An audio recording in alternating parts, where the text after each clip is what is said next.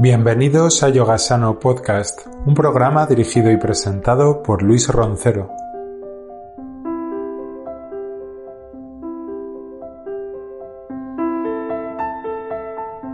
Después de un descanso de algunos meses, vuelvo con el décimo programa de Yogasano Podcast.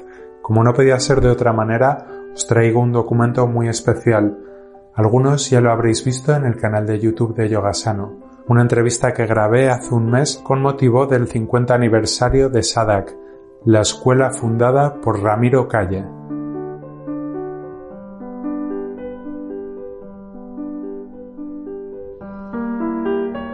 Durante una hora diseccionamos la historia de esta escuela desde su fundación en 1971 hasta estos complicados meses de coronavirus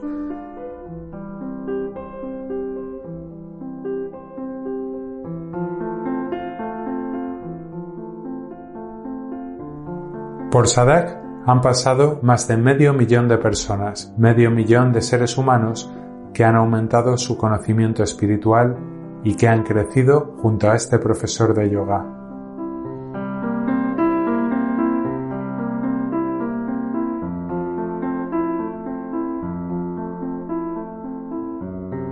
Os dejo con la entrevista. Muchas gracias por escuchar.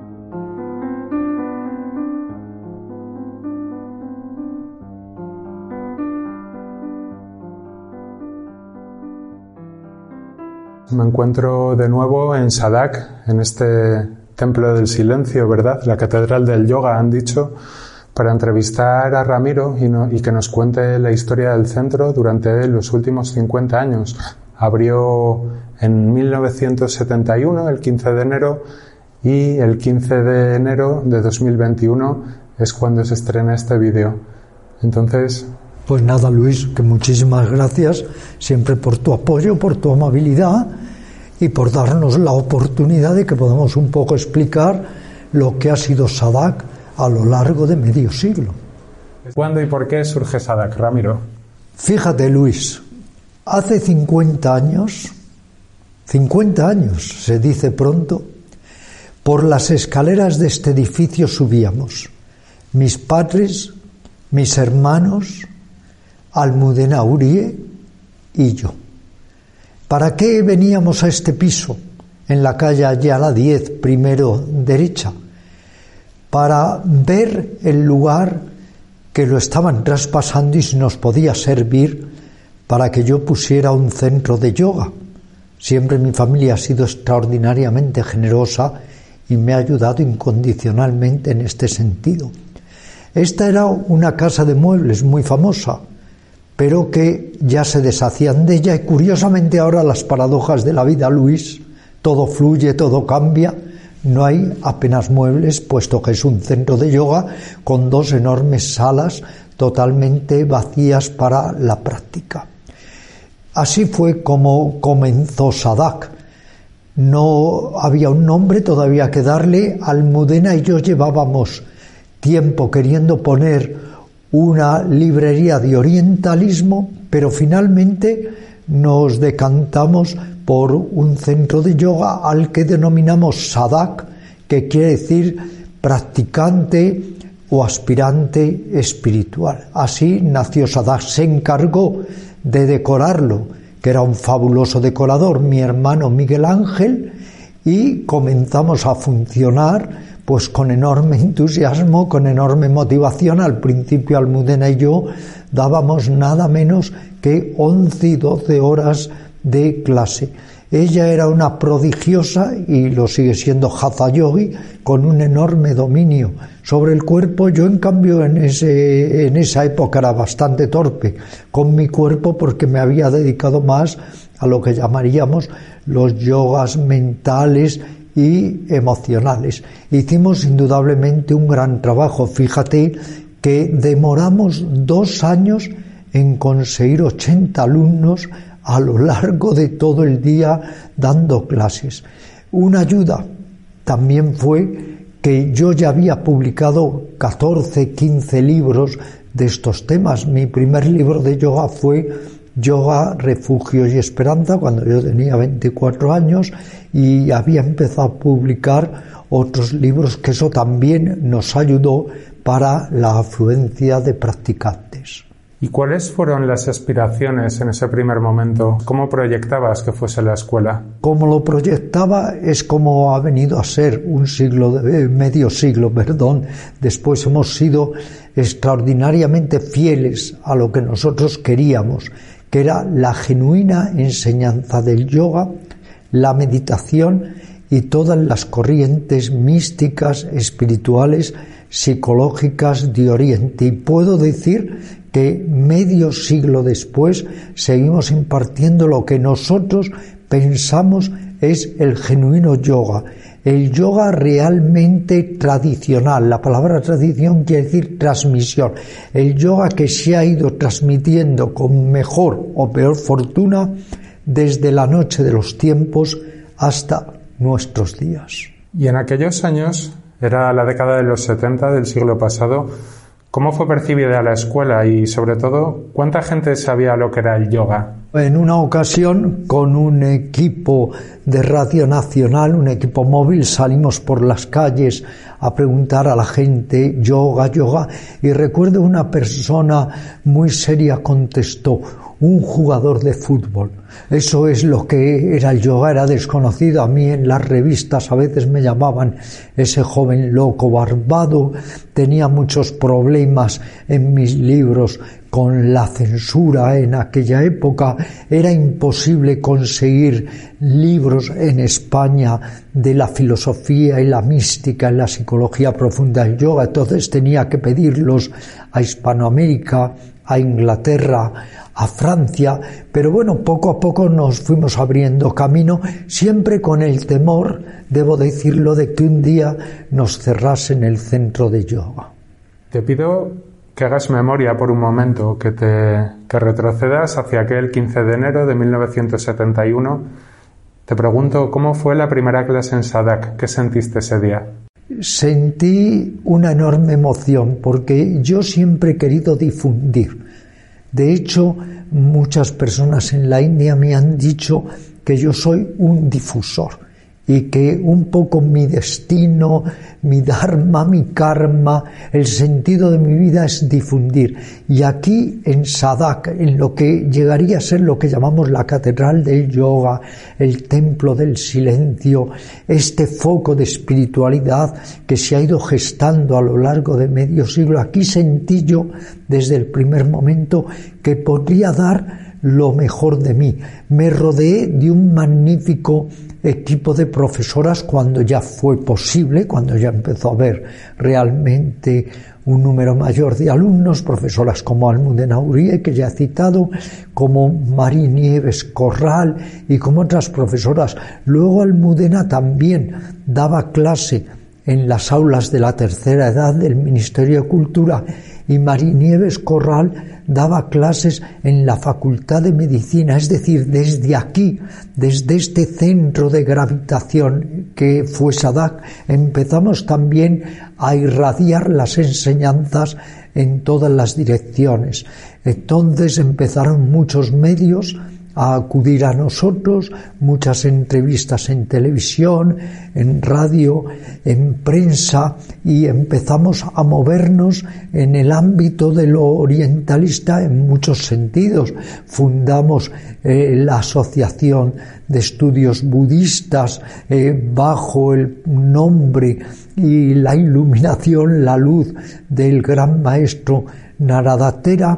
Impartimos aquí cursos de meditación y salud, eh, acudió a darnos entrevistas, acudieron a darnos entrevistas muchísimos especialistas como el doctor José Álvaro Calle Guglieri, muchos años alumno nuestro, que tiene cinco carreras y es un experto único en cerebro, en neurocibernética, vinieron lamas del Tíbet, yogis y swamis de la India, hicimos seminarios, proyección de fotografías, películas, diapositivas de la India, talleres, en fin, fue una actividad realmente frenética. Durante las tres primeras décadas la actividad fue frenética y luego ya eh, fui un poco dejando todo ello de lado para dedicarme más también a mí mismo,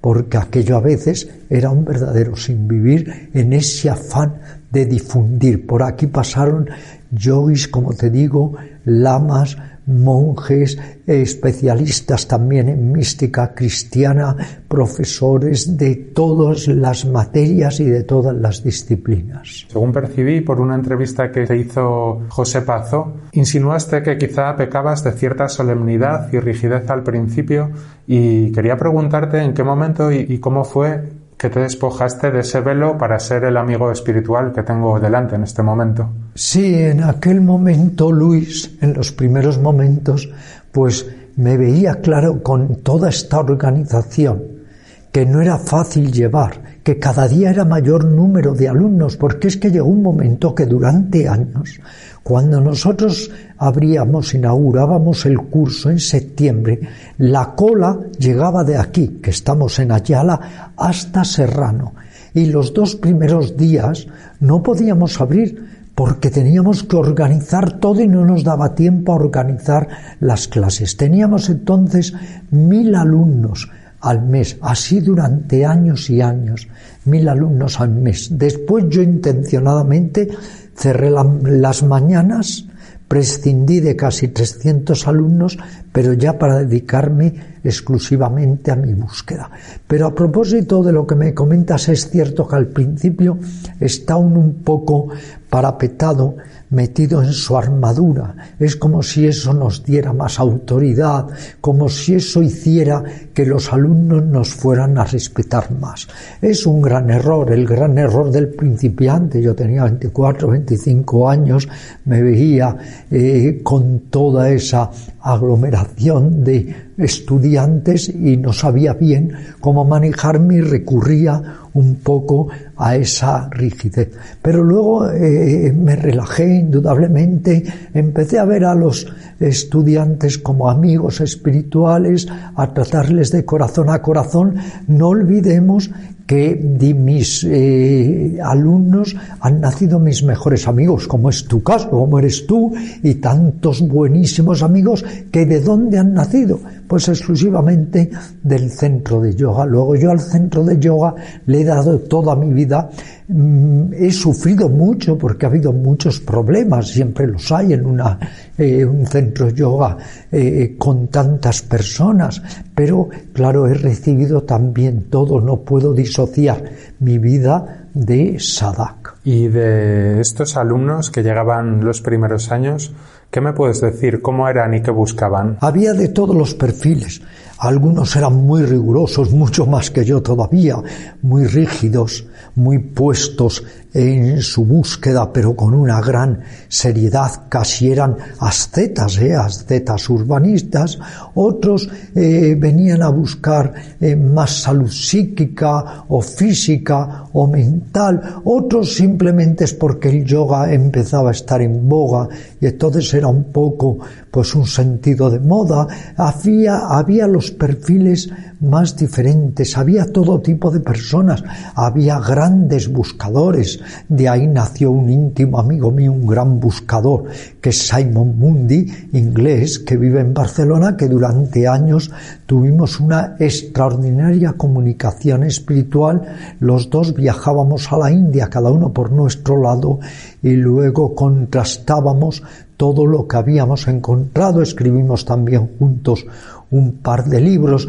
Debo decirte también que en aquellos primeros años no solo era la actividad en el centro yoga todo el día, es que luego todas las noches teníamos Almudena y yo, que era mi primera mujer, ahora es Luisa, como sabes, teníamos Almudena y yo reuniones en nuestra casa con todo tipo de especialistas, de expertos en yoga, en tantra, el zen, el en budismo, que venían de todo el mundo. Recuerdo que Miguel Fraile, que fue un gran amigo y fue uno de mis primeros alumnos, el doctor Miguel Fraile, yogoterapeuta, que estuvo muchos años de alumno y luego creó su propio centro, pues Miguel Fraile en aquellas cenas siempre decía, mucho se dice de las cenas que se celebran en San Saulito, en Santa Bárbara, en Los Ángeles, en California, pero nuestras cenas son inconmensurables, porque es que teníamos personas de todas las tradiciones y de todos los países para contrastar, hacer entrevistas. Almudena era una gran traductora bilingüe, entonces lográbamos muy bien entrevistar a todas estas personas y trasladar sus enseñanzas al castellano, parte de las cuales están en mi libro, como sabes, Conversaciones con Yogis. También en el 1972 ya empezaron los viajes a la India. Constantemente viajábamos a la India a diferentes países de Asia con una idea fija, cazar, entre comillas, hombres, mujeres, santos, para poder entrevistarlos y recoger todas sus enseñanzas y traerlas a España. En este sentido, me convertí en lo que podría llamarse un poco un intermediario gnóstico. Recogía y recogía con humildad enseñanzas de maestros de Oriente y luego las publicaba o las difundía en España.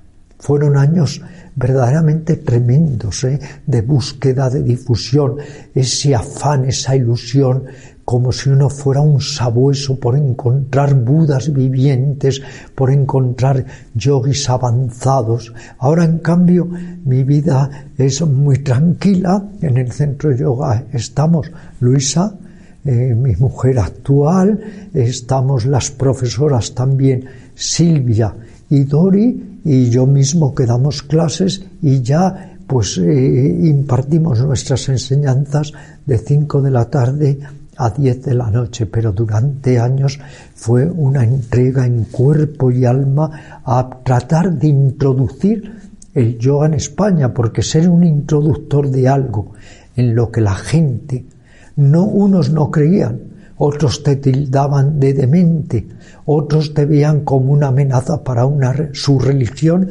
pues era una especie de faquirismo puesto en marcha. En todas tus entrevistas, cuando hablas de los inicios de la escuela, mencionas como aquí, ha salido varias veces, Almudena Urie.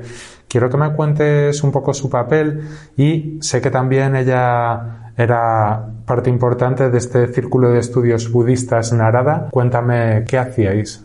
Almudena tenía la ventaja sobre mí de que dominaba perfectamente el inglés. Cuando viajábamos por Oriente, ella se convertía siempre en traductora. A veces una labor eh, pues muy difícil y muy pesada porque era horas y horas y horas entrevistando a Swami Chidananda, el sucesor de Shivananda, o a Swami Krishnananda, a Maramananda, a tantos y tantos yogis, swamis, sadhus, porque ya en el primer viaje a la India nos cruzamos la India de norte a sur, de este a oeste. Toda la India la fuimos recorriendo para entrevistar eh, grandes maestros. Visitamos también los centros de yogoterapia como el de Yogendra y Lonafla. Estuvimos recibiendo clases, estuvimos eh, pues, por toda la India, en Rishikesh, en Darjeeling, en Calcuta, en el sur, en Maharashtra, en Karnataka, en todas partes, porque era ese afán de recuperar ese conocimiento que incluso en la India ya estaba agotado, ya se estaba perdiendo, porque como dice Deos Bernard, fíjate Luis, cuando viajó a la India en 1930 o en esas fechas, dijo, en la India solo he encontrado una ignorancia total. La sabiduría de la India ya prácticamente no existe. Y mi afán, siguiendo también muchas veces las huellas de Deos Bernard por los Himalayas, era rescatar, recuperar los restos que quedaran de esa sabiduría milenaria que ha movido siempre mi vida, porque yo la primera vez que escuché la palabra yoga fue de un gran amigo, Rafael Mastiarelli cuando yo tenía 15 años y resonó en lo más hondo de mí, reverberó en lo más profundo de mi alma y ahí empecé a buscar. Y toda mi vida ha sido una búsqueda, una búsqueda para poder pasar a los demás esos conocimientos y una búsqueda también por mí mismo para poder evolucionar en la escala de la evolución. Tú eres un buscador y hay otros buscadores que te encuentran a ti. Sabemos que te han visitado destacados swamis, lamas, yogis que profundizaron aquí en su crecimiento espiritual. ¿Me podrías comentar algunos de los maestros que han visitado Sadak? ¿Me darías algunos nombres? Luego quizá damos una vuelta y me enseñas. Luego damos una vuelta, todo el pasillo, todo el centro de yoga está lleno de fotografías, desde la fotografía dedicada del Dalai Lama que entrevisté durante cuatro horas y media y que ahora acabamos de publicar su libro, La vida del Dalai Lama, que luego te obsequiaré encantado, hasta eh, fotos, recortes de periódicos, todo se ha ido un poco acumulando, aunque yo soy muy dado a deshacerme absolutamente de todo, no me gusta ni acumular fuera ni acumular tampoco dentro. Pero si te podré mostrar algunos ejemplos, te puedo decir que estuvo aquí, pues, eh, desde Rita Hananda, desde Bhaviananda, desde tantos, es que son tantos yogis, swamis, no solo eso, también de la tradición cristiana, también médicos, psiquiatras, psicoanalistas. No hay que olvidar que mi segundo libro de yoga teoría y práctica del yoga lo prologó mi psicoanalista, que era un genio, eh, el doctor Carabias, en fin, son tantos, tantos años acumulados de vivencias, de experiencias, de personas que hemos conocido, de personas que nos han dado su confianza, porque tú hablabas de gente eh, conocida o gente más popular o célebre, pero para mí todo el mundo ha sido absolutamente igual. Es más, a mí me ha gustado relacionarme con la gente más anónima de corazón a corazón. Figúrate, Luis, entre más de medio millón de personas que han asistido a, sus, a nuestras clases, pues obviamente hemos conocido personas de todos los perfiles, de todas las actividades, de todas las profesiones, desde eh, sacerdotes, monjas, profesores, ejecutivos, altos directivos, eh, estudiantes, no creo que haya ninguna profesión o oficio que no haya pasado por el centro de yoga. Voy a volver un poco a lo que comentabas antes de las dificultades del principio. Eh, sé por la primera entrevista que hicimos que tuviste momentos eh, duros en cuanto a escasez de alumnos. Creo que diste durante dos años clase a una sola persona. Te diré, te diré que el doctor Miguel Fraile, que llegamos a ser fraternos amigos, viajamos siete ocho veces a la India, el doctor Miguel Fraile estuvo viniendo de nueve a diez de la noche durante dos años él solo. Con eso te digo todo, hasta que él ya, de moto propio, dijo, Ramiro, me voy a cambiar a otra clase porque me estáis dando clases, eh, Almudena y tú, a mí solo. Luego, de alguna forma, fueron comienzos difíciles, pero también difíciles porque muchas personas desconfiaban del yoga, porque muchas personas pensaban que yo podía ser un falsario, porque muchas personas no estaban convencidas de que yo como un occidental estuviera preparado para impartir el yoga. Esto también me pasó en la India. En la India muchas veces me trataban con muchas reticencias, pero eh, debo decirte, Luis, que antes de abrir Sadap ya tenía yo rodaje por dos cosas. La primera porque ya di de yoga a domicilio. Y la segunda porque tuve un centro de yoga por correspondencia con notable éxito para la época que se llamaba Sadhana, donde yo enviaba a las personas que lo solicitaban de toda España eh, apuntes, enseñanzas, métodos para que pudieran practicar en sus casas. Yo en ese sentido ya venía curtido, de hecho ya mis conocimientos orientalistas no eran pequeños, puesto que con Almudena ya lo que estábamos buscando al principio era poner una librería de orientalismo porque no había ninguna ni hay en España. Luego ya venía un poco curtido, baqueteado en ese sentido, pero luego, claro, fue un trabajo que me desbordó y sumamente complejo y complicado porque era desde casi el amanecer hasta bien entrada la noche. Además, me imagino que en aquellos años, década de los 70, como comentábamos, tuviste que enfrentar la censura de una sociedad tan católica, bueno, incluso de un gobierno dictatorial. Totalmente, y revistas cristianas que se metían conmigo y gente que me menospreciaba o ridiculizaba en los medios de comunicación o a nivel personal. Y luego también hubo una dificultad extra que no quiero dejar de señalar.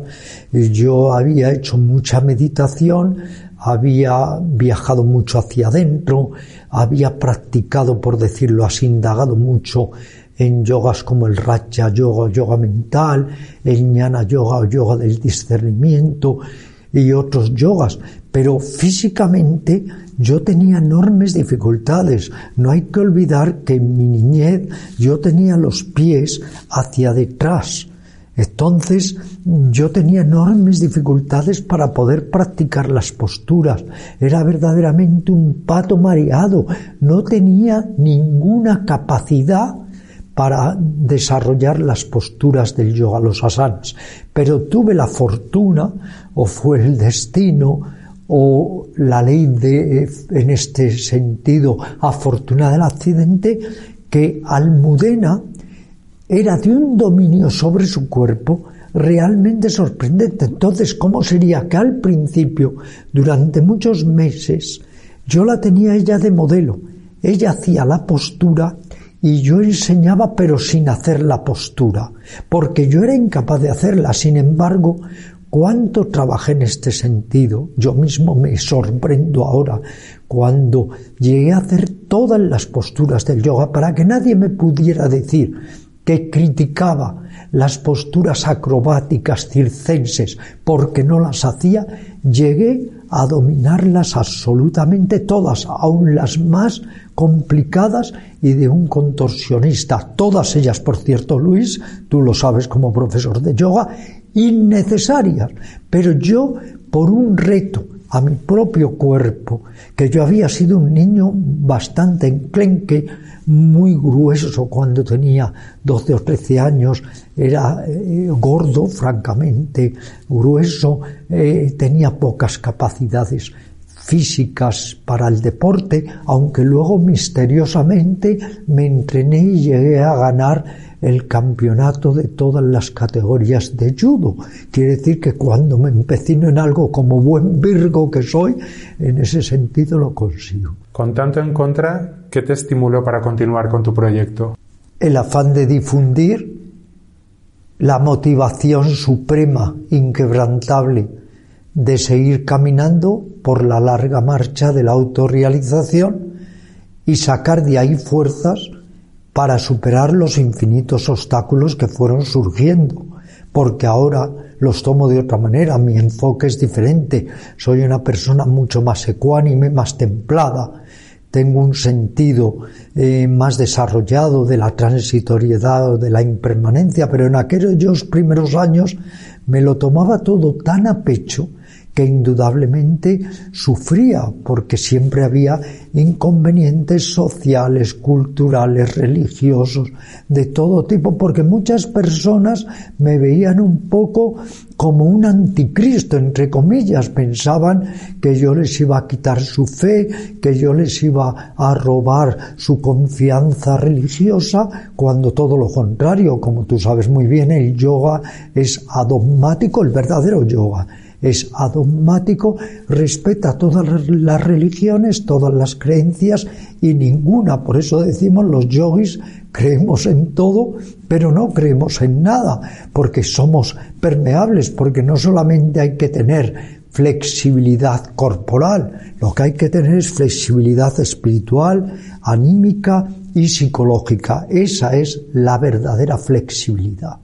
En cualquier caso, pese a que desde luego no considero que seas ningún anticristo, sí que te has definido como antiinstitución, porque sí que sí que vas por una carretera un poco distinta a lo que se ha convertido el yoga con el paso de los años. Mira, lo que quiero decir antes que nada, Luis, porque yo no tengo ya nada que perder o que ganar. Yo lo que quiero es encontrar mi ser interior y vivir en paz. No tengo por qué callarme, ocultar, ni hacer concesiones inútiles, igual que nunca he hecho formaciones, porque no se puede cobrar los precios desmesurados, indecorosos, impúdicos que cobran por las formaciones personas que muchas veces ni siquiera se han formado a sí mismas. El yoga ha entrado en una especie de túnel esperpéntico y verdaderamente tenebroso. Me refiero al yoguismo, a este yoga degradado, a este yoga agresivo, a este yoga gimnástico.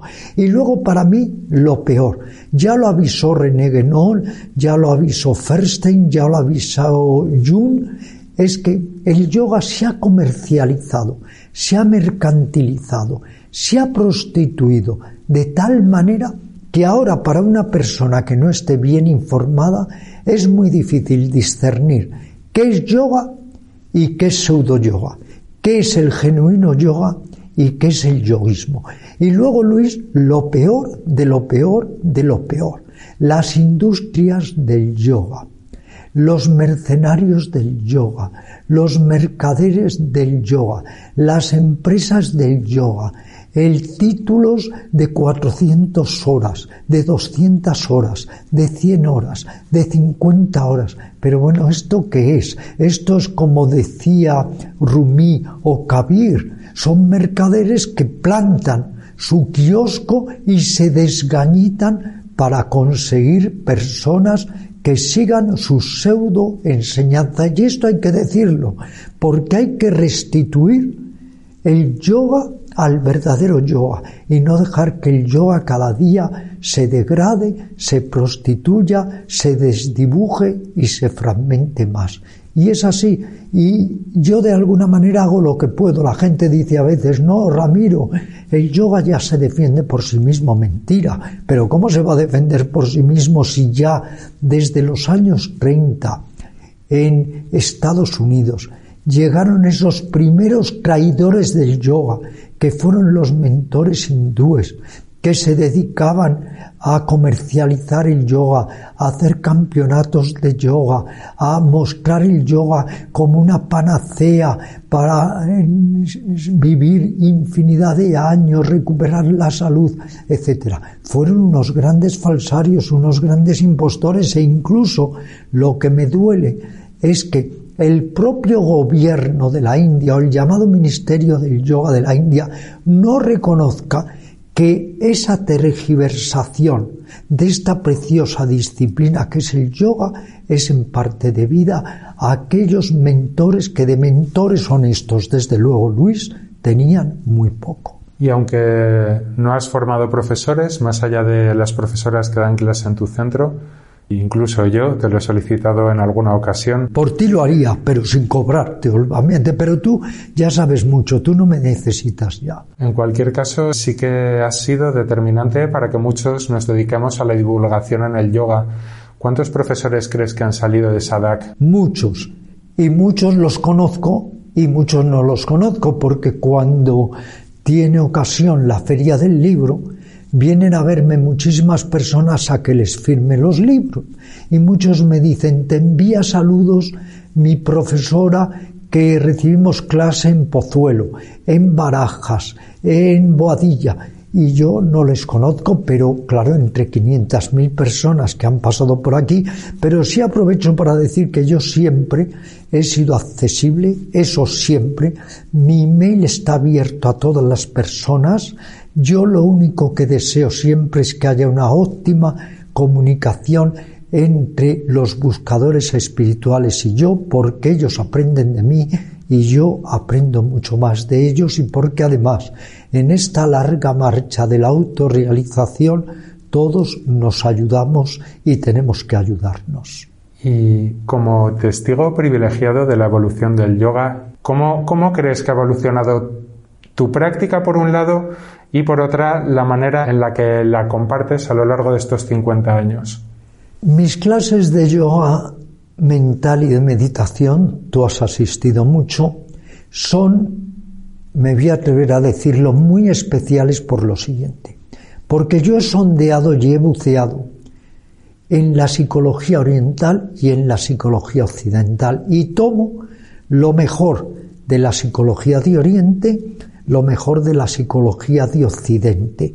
Y entonces la clase no es sólo de meditación, es también de autoexploración en el más puro sentido de la palabra. Mis clases de yoga físico pues han ido evolucionando simplemente en el sentido de que siempre mantenemos las directrices del hatha yoga genuino, pero también a veces incorporamos eh, posturas encadenadas, pero siempre siguiendo la ley del hatha yoga, que es mantener y detener la postura. Unas veces hacemos posturas sueltas y entre ellas intercalamos periodos muy breves de sabasana o relajación y otras veces encadenamos posturas, pero siempre, repito, manteniendo la postura, porque lo que nos permite interiorizarnos, conectar con nosotros, vivir los estiramientos y masajes, la respiración, es siempre detener la postura, lo que se llama detención consciente del cuerpo. ¿Y cómo ha sido la evolución del yoga en España? Porque al ser pionero tú abriste una carretera y has ido viendo cómo se abren otros caminos paralelos. No te hablo solo de la degeneración de este yoguismo de los últimos quizá 15 años, sino cómo evolucionó en los 80, 90 y ya ha entrado el siglo XXI. No, si es que al principio todo el mundo hacía el verdadero Hatha Yoga, Luis.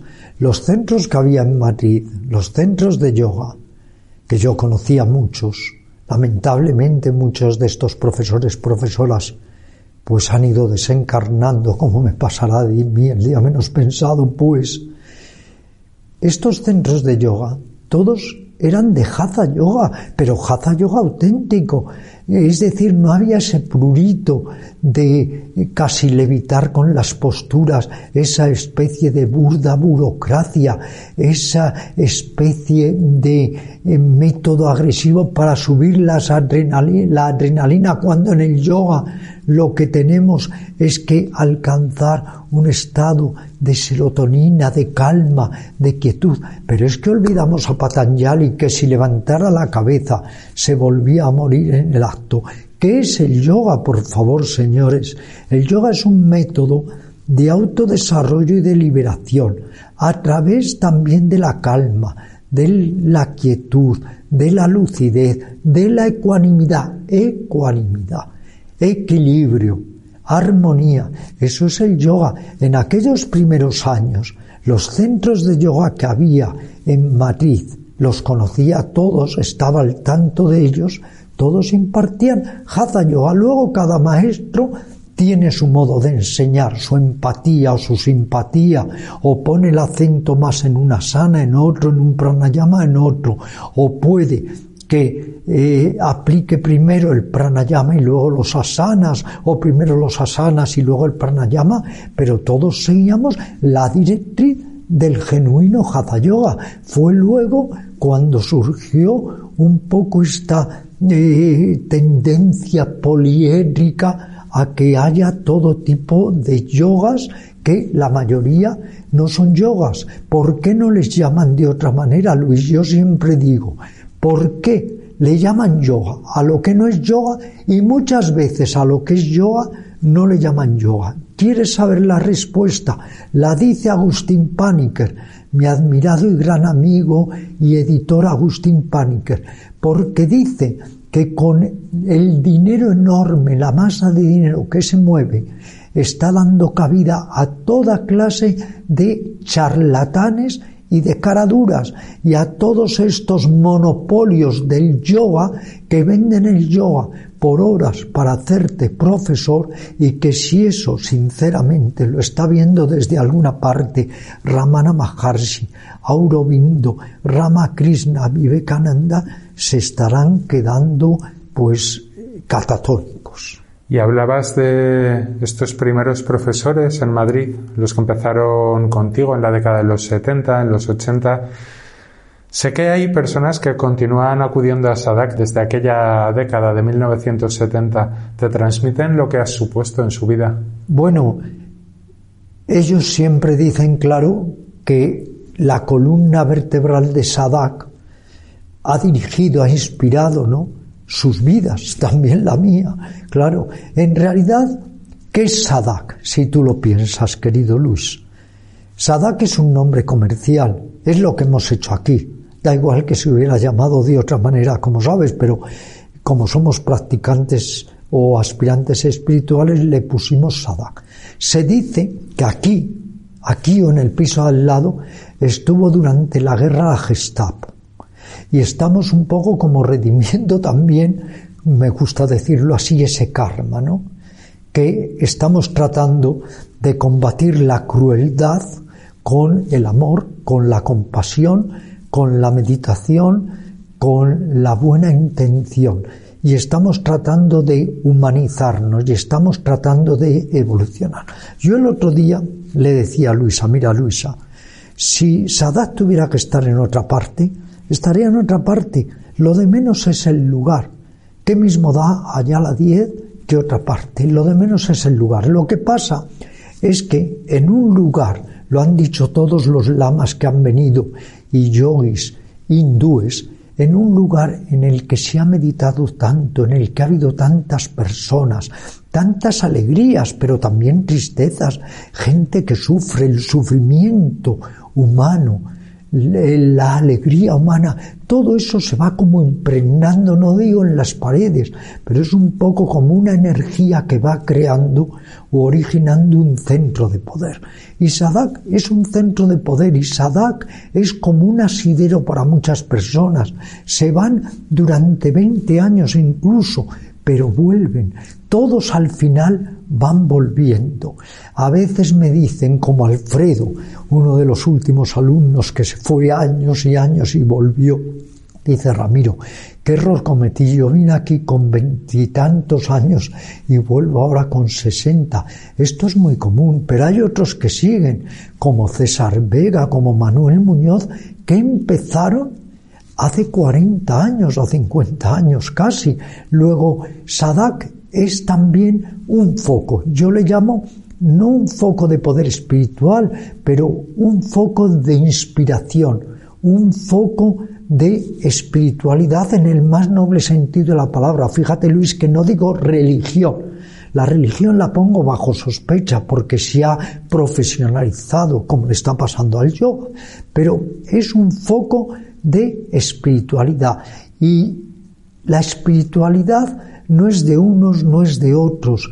Un ateo es muy espiritual y un teísta puede ser nada espiritual.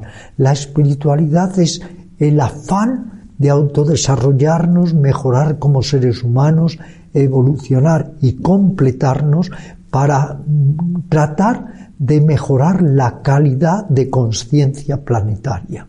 Con medio millón de alumnos, ¿cómo, ¿Cómo crees o cómo te gustaría pensar que Sadak ha influido en la sociedad, en, la sociedad madrileña, pero también en la, en la latinoamericana? Sabes que tus vídeos se ven por decenas de miles de visualizaciones, que la gente te conoce allí, viene a verte.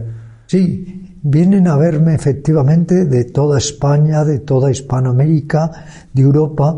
Yo a veces pienso con sentido del humor se están apresurando por si cuando ya vienen ya no estoy, porque también se ha dado el caso de gente que ha llamado a la puerta, ha dicho, ha preguntado, ¿sigue viviendo el profesor Calle? Así que venid, queridos míos, que aquí estoy todavía vivito coleando y encantado de abrazarles, de verles. En cuanto pase el COVID, tú sabes que el primero que voy a abrazar es a ti y luego enormemente a todos mis alumnos. Yo lo que confío es que se haya podido ir propagando poco a poco estas valiosísimas, preciosas enseñanzas que merecen realmente que todos los que tenemos un poco de sensibilidad espiritual o mística las custodiemos de verdad y velemos por ellas. Y tú sabes, Luis, que yo pienso, pero pienso contundentemente que si la mente no cambia no va a cambiar nada, que lo que urge es cambiar la mente. Y si no somos capaces de desalojar de la mente la ofuscación, la avaricia, el odio, la envidia, los celos, la crueldad, no va a cambiar absolutamente nada. Y por eso todo está dicho, todo está escrito, pero lamentablemente nada está hecho. El ser humano sigue siendo, tristemente en su mayoría, un intento fallido. Y somos primates, pero qué triste que primates de nuestra familia, como los chimpancés, los orangutanes, sean infinitamente más bondadosos que nosotros. Y 50 años y medio millón de alumnos después, te has convertido en una persona respetada y admirada también por miles. Hablábamos de que vienen a verte desde muy lejos. Sí, pero aquí te tengo que decir, fíjate que te interrumpo. Como decía mi admirado Krishnamurti, que tuvimos una cita para conocernos, pero hubo un fallo y al final no nos pudimos conocer, él siempre decía que es signo de mediocridad buscar la grandeza ante los demás, que la reputación, que la búsqueda de reputación es signo de mediocridad. Sinceramente te puedo decir, tengo 77 años, que me gusta que me quieran, me gusta querer, eso es muy humano y enriquecedor, pero eh, precisamente las personas que tienden a sobredimensionar eh, la confianza, el cariño en el maestro, son al final las verdaderas traidoras del maestro, porque esperan tanto y el maestro, como todo el mundo, lo decía mi hermano Miguel Ángel siempre en nuestro programa de radio a lo largo de 25 años, la tertulia humanista decía, todos tenemos los pies en el barro y el techo de cristal. Y los maestros también. Nunca entronicemos a los maestros por eso. Si quieres insultarme, le he dicho a algunos, algunos eh, periodistas, llámeme maestro. Yo soy un aprendiz, insisto, como digo en el fakir. Me acordaba ahora de unas declaraciones de, de un director de cine Ingmar Bergman, que echaba de menos el, el, anonimato, que él creía que podía ser un artista más puro, si, si hubiese seguido siendo anónimo y no una persona notable, relevante. ¿No echaste menos lo que ocurría aquí hace 50 años? Esa frescura, ese Ramiro es uno más. Y porque la gente que venía entonces, como eran muy pocos, tenían muchas miras espirituales. Entonces yo quizá daba un yoga, por decirlo así, más metafísico, si quieres más elevado más espiritual. Pero luego me di cuenta enseguida, Luis, de que los occidentales tenemos muchas grietas del alma, muchos agujeros psíquicos, muchos torturadores internos y que tenemos también que resolver nuestra vida psicológica. ¿Cómo podemos avanzar por la vida espiritual con los lastres de nuestra vida psicológica, con todas esas heridas sangrantes en nuestro inconsciente.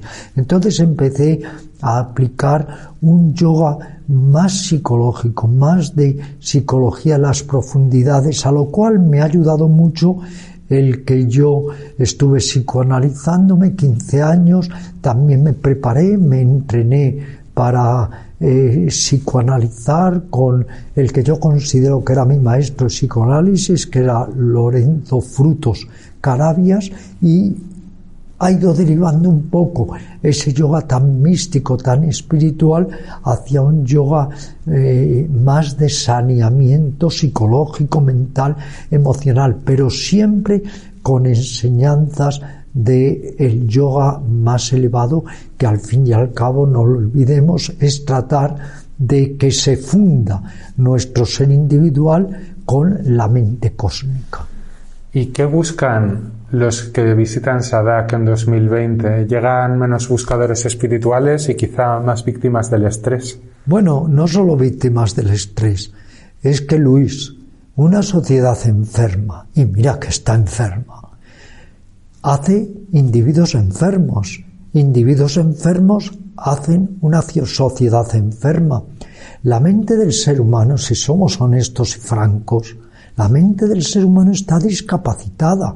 De otra forma, ¿cómo podríamos cometer los horrores y errores que estamos constantemente cometiendo? Luego no es solo estrés, es una psicología muchas veces desordenada, una psicología enfermiza, patológica, que estamos todos de alguna manera inmersos en este completo caos, en esta especie de lucha babélica, cada uno hablando su propio idioma y sin entendernos.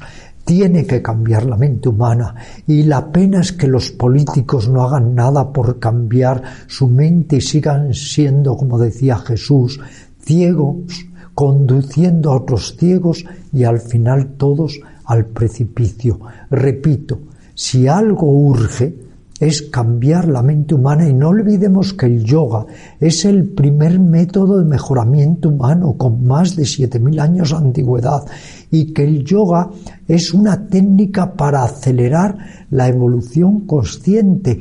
Y vemos que como no hagamos nada para evolucionar, al revés degradamos el antiguo adagio, la antigua ley que reza, lo que no evoluciona degrada, que es lo que estamos viendo constantemente, violencia, brutalidad, avidez, egoísmo.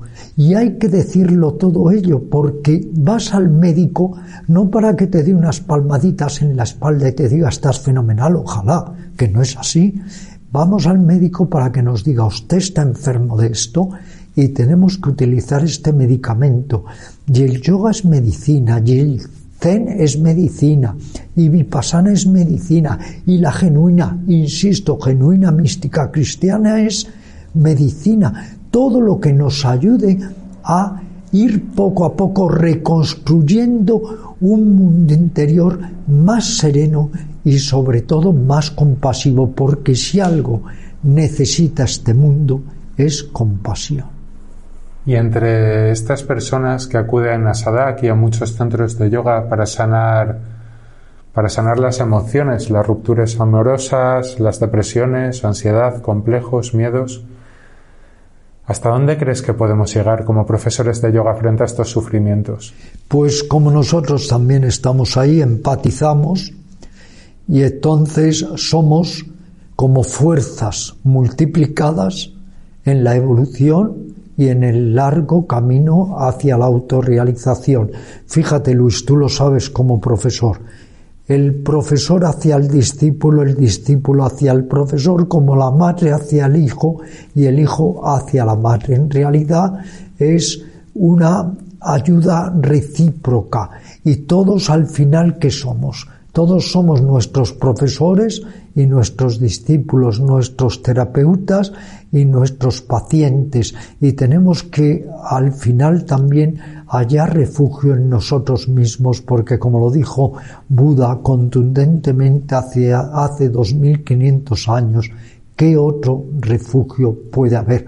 Hace muchos años un profesor de yoga, ahora es un notable profesor de yoga, eh, vino y me preguntó hace 30 o 40 años en los pasillos de Sadak, Ramiro, dime algo, algo que me ayude.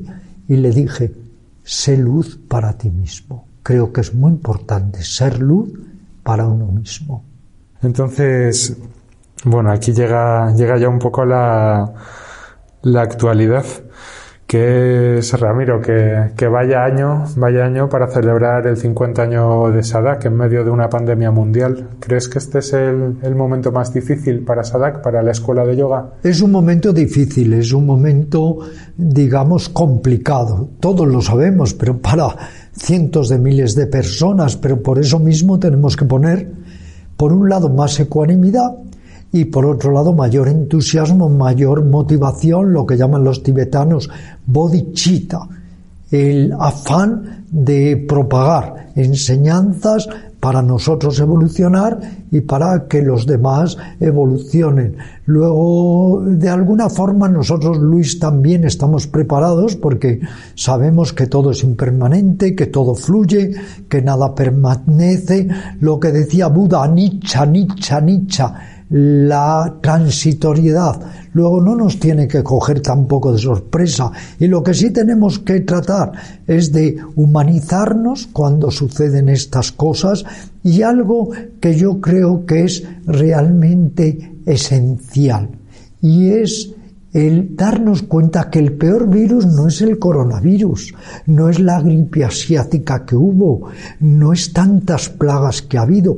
El peor virus está en la mente y se llama ofuscación, avidez y odio.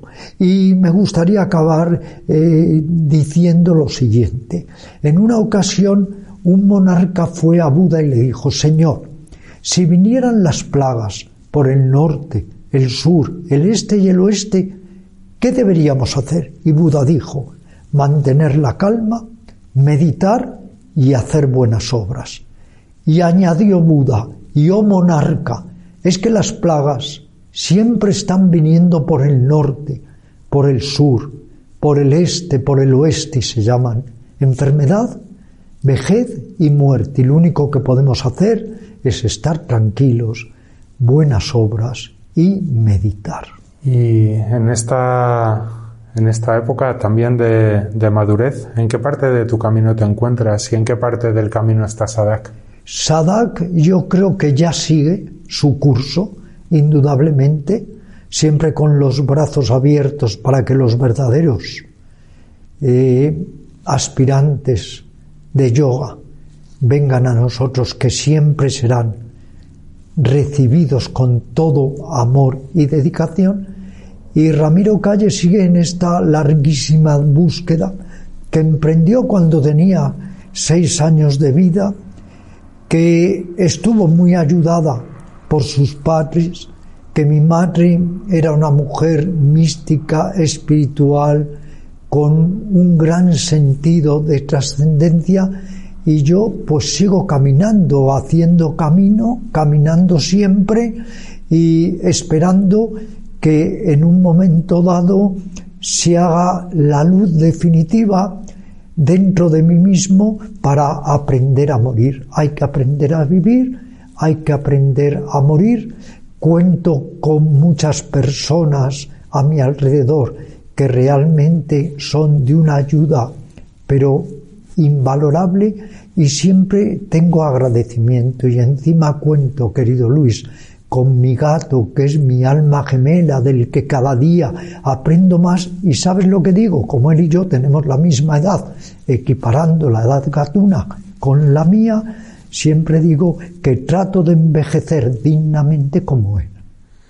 Y empezamos preguntando cuál era tu proyección para Sadak al principio, hace 50 años. ¿Cómo resumirías los logros y los resultados de esta escuela? Una especie de gran comedor espiritual donde los que han querido han tomado alimentos espirituales y otros nos han despreciado, nos han ignorado, lo siguen haciendo, pero no me importa. La diferencia es que quizá al principio, cuando tenía 24 años, me dolía todo aquello y ahora al revés, me ayuda a desarrollar imparcialidad, ecuanimidad y a tener una visión cada día más panorámica. Es que son 50 años que, que llevas mostrando al mundo las corrientes espirituales de Oriente y probablemente hayas ayudado a aliviar el sufrimiento de, de miles. El yoga en realidad es un método para la liberación del dolor, del dolor innecesario evitar añadir sufrimiento al sufrimiento, como me dijo Christmas Humphreys, gran maestro de Zen cuando le entrevisté en Londres. ¿Acaso las cosas no son ya lo suficientemente tristes para añadirles nuestra tristeza? Sí, y es que son muchas vidas, medio millón de personas pasando por aquí. Imagínate con que solo un 10% tengan un poco menos de tristeza, sean un poco Sí, más. este medio alegres. millón de personas son los testigos visibles a los que yo agradezco infinito su presencia. Eso es el poder de Sadak. Pero luego están todos esos muchos más millones de personas que nos siguen a través de los libros que yo empecé a publicar cuando tenía 20 años, sigo haciéndolo, espero hacerlo hasta el último día de esta sansara, de esta existencia pasajera y crear así una sinergia, Luis. Tenemos que crear entre todos una sinergia de yoga auténtico, de amor, de compasión, de permisibilidad. Está claramente todo definido en los Yoga Sutras de Patanjali, en la ética también que tenemos que seguir observando, aunque repito, todos tengamos el techo de cristal. Entiendo, casi era la última pregunta, pero, pero bueno, se puede decir, supongo, ¿verdad?, que estás satisfecho con la labor de tu vida. Bueno, no. Nunca está uno satisfecho. Uno querría haber avanzado más psicológica, espiritual, emocionalmente. Luego, de alguna manera, completo, nunca vamos a estar en, esto, en este plano. Pero como decimos en el yoga, como me dijo un maestro, vamos a ir aunque no lleguemos, pero vamos. Muchísimas gracias, como siempre, Ramiro. Muchas gracias, Luis, por tu amabilidad contigo. y tu gentileza. Muchas gracias.